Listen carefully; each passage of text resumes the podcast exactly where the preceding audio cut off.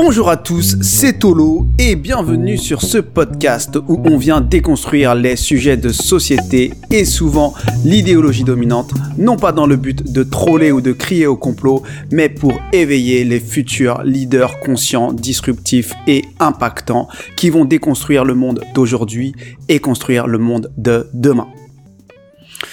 Alors, comme vous le savez, s'en est passé des choses ces derniers jours et vous l'avez pas raté, j'imagine. Il y a eu la demande de mise en liberté avec le résultat que l'on connaît.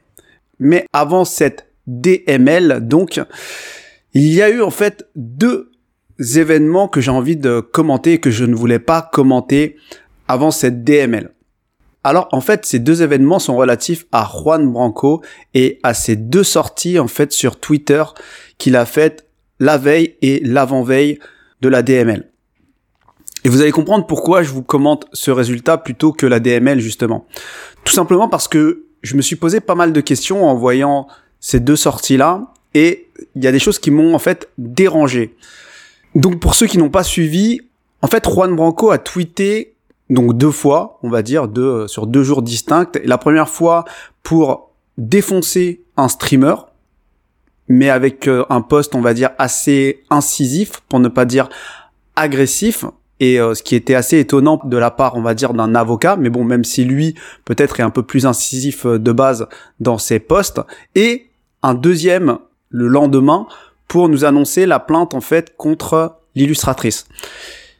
Et en fait, suite à ces deux annonces et les réactions qu'il y a eu derrière, on peut dire que il a électrisé pour le coup la communauté de Marvel. Et j'avais jamais vu autant de Free Marvel finalement ces derniers temps, mis à part le lendemain du procès. Et donc, de voir des Free Marvel la veille de DML, ça ne me dérange absolument pas. Par contre, l'énergie qu'il a générée derrière ces deux interventions était pour moi en fait assez étrange, voire assez négative, parce que ça a généré d'une part beaucoup d'agressivité envers ce streamer, qui apparemment en plus a déjà été victime de harcèlement euh, précédemment. Je, je connais pas particulièrement ce streamer, mais a priori c'est ce qu'il dit. Et ça a généré aussi cet esprit de vengeance envers l'illustratrice. Et donc forcément, moi qui suis quand même un observateur de tout ça et qui ne vient pas parler des faits mais plutôt commenter tout ça, je suis interloqué par ce mouvement émotionnel dans la communauté de Marvel généré par Juan Branco.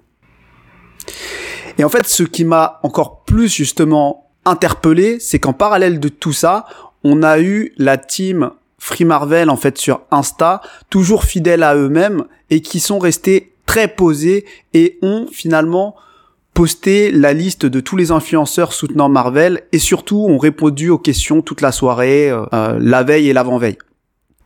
Et donc, mis à part le fait que je trouve que c'était une excellente initiative de poster la liste des influenceurs, ne serait-ce que pour euh, tout le monde puisse voir qui parle de cette affaire ou qui a parlé de cette affaire et découvrir certains profils parce que moi finalement en fait je fais mes podcasts mais je me connecte pas tellement ni à YouTube ni à Insta même si je regarde quand même les vidéos quelques vidéos importantes que je peux trouver ici et là je ne savais pas qu'il y avait eu autant de soutien et ça fait euh, finalement très chaud au cœur. Mais du coup on peut voir qu'il y a une différence énergétique moi qui suis extrêmement sensible à l'énergie justement entre ces deux événements. Donc d'une part le comportement de Juan Branco et ce qui génère derrière, et d'autre part, le comportement de la team Free Marvel et ce qu'elle génère derrière dans la communauté de Marvel. Et donc, il s'agit ici de deux attitudes, deux sorties, deux comportements complètement différents. Donc, d'un côté, le Juan Branco qui enflamme le web et surfe sur une sorte de vague émotionnelle collective en prenant à partie certains influenceurs et en créant ainsi bah, le buzz et les différentes interactions. Mais sans le savoir, pour moi, il réveille quelque part des bas instincts qui peuvent sommeiller dans certains soutiens de Marvel, puisque on sent que ça veut du sang, que ça veut du clash, que ça veut de l'émotionnel et que ça va insulter. Et je suis pas forcément sûr que ce soit la bonne énergie à créer dans cette communauté par rapport aux antécédents qu'il peut y avoir derrière. Et je dis ça d'autant plus que le fameux streamer supplie ses harceleurs de faire une trêve hivernale Et je peux vous dire que ce poste-là, à mon avis, va être pris par la partie adverse et ça joue pas vraiment en la faveur de Marvel.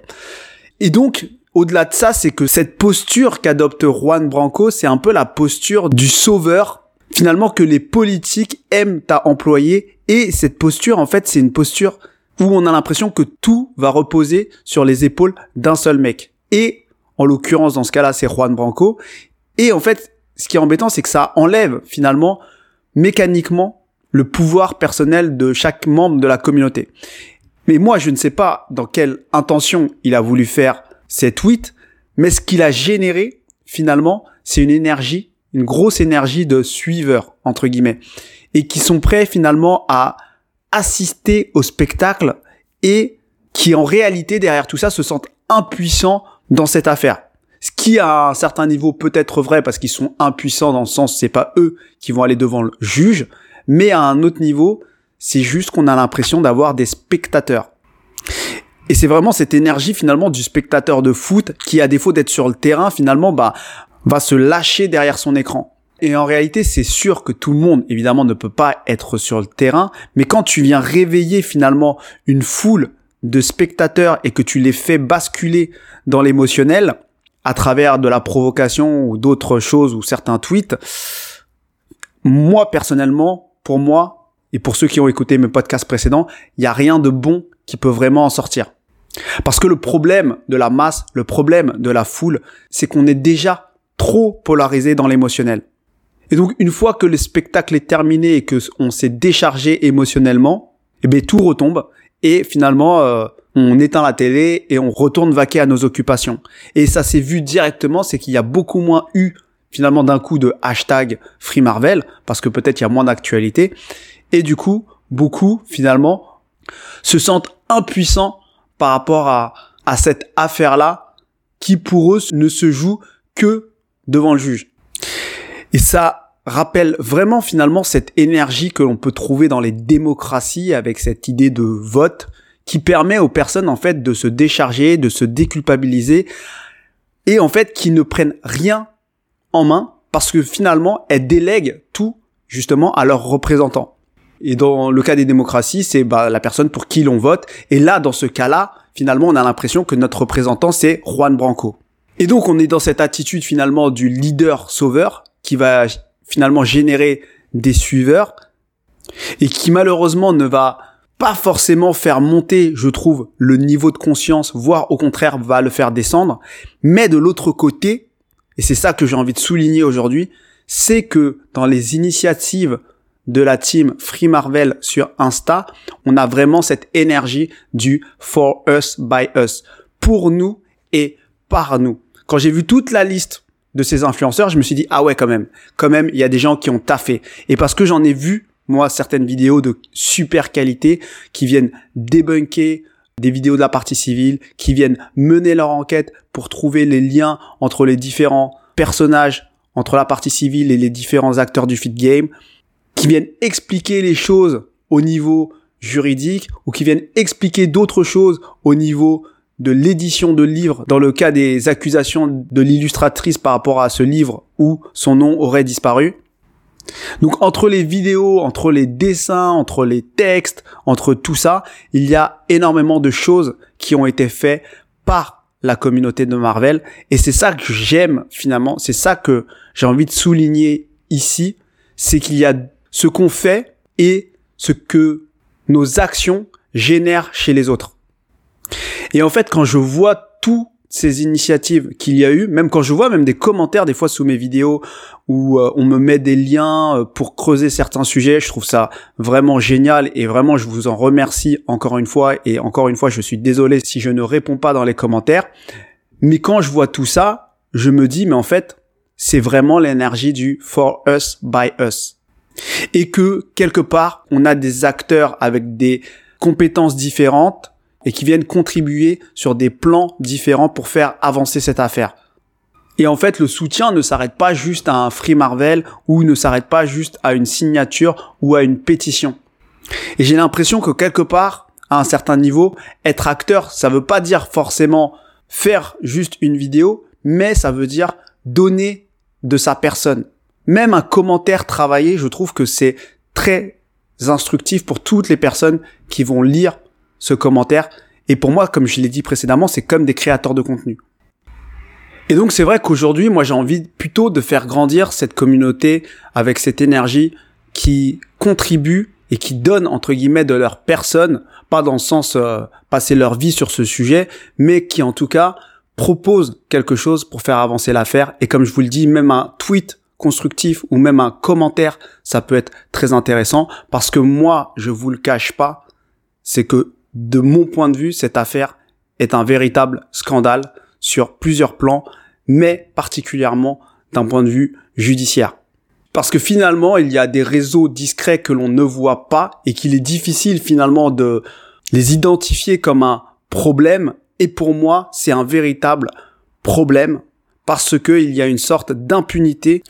Donc effectivement, moi je vois Marvel comme une victime de ces réseaux discrets, de ce système, on va dire, discret, qui n'est même pas visible et donc qui est difficile finalement à identifier, et que rien de penser que d'autres personnes puissent être victimes de ça, ça m'est insupportable.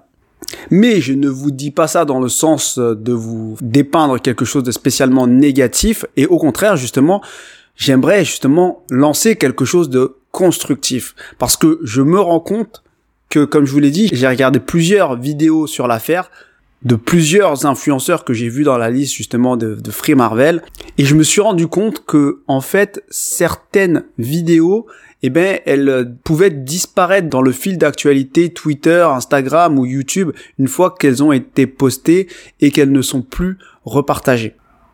Et aujourd'hui, c'est clair, il faut le dire, hein, il y a tellement de contenu sur cette affaire entre ce qui parle de la chronologie des faits, des débunkages, des enquêtes Netflix, des vidéos soutien, du décortiquage qui soit juridique ou autre, ou des analyses critiques.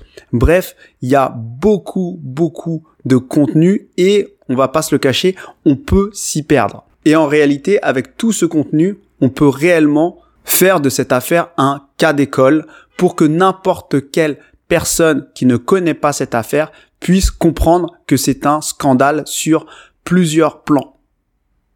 Parce que si on attend que les médias mainstream s'occupent de démontrer que cette affaire est un scandale, vous l'aurez compris, on peut attendre encore longtemps.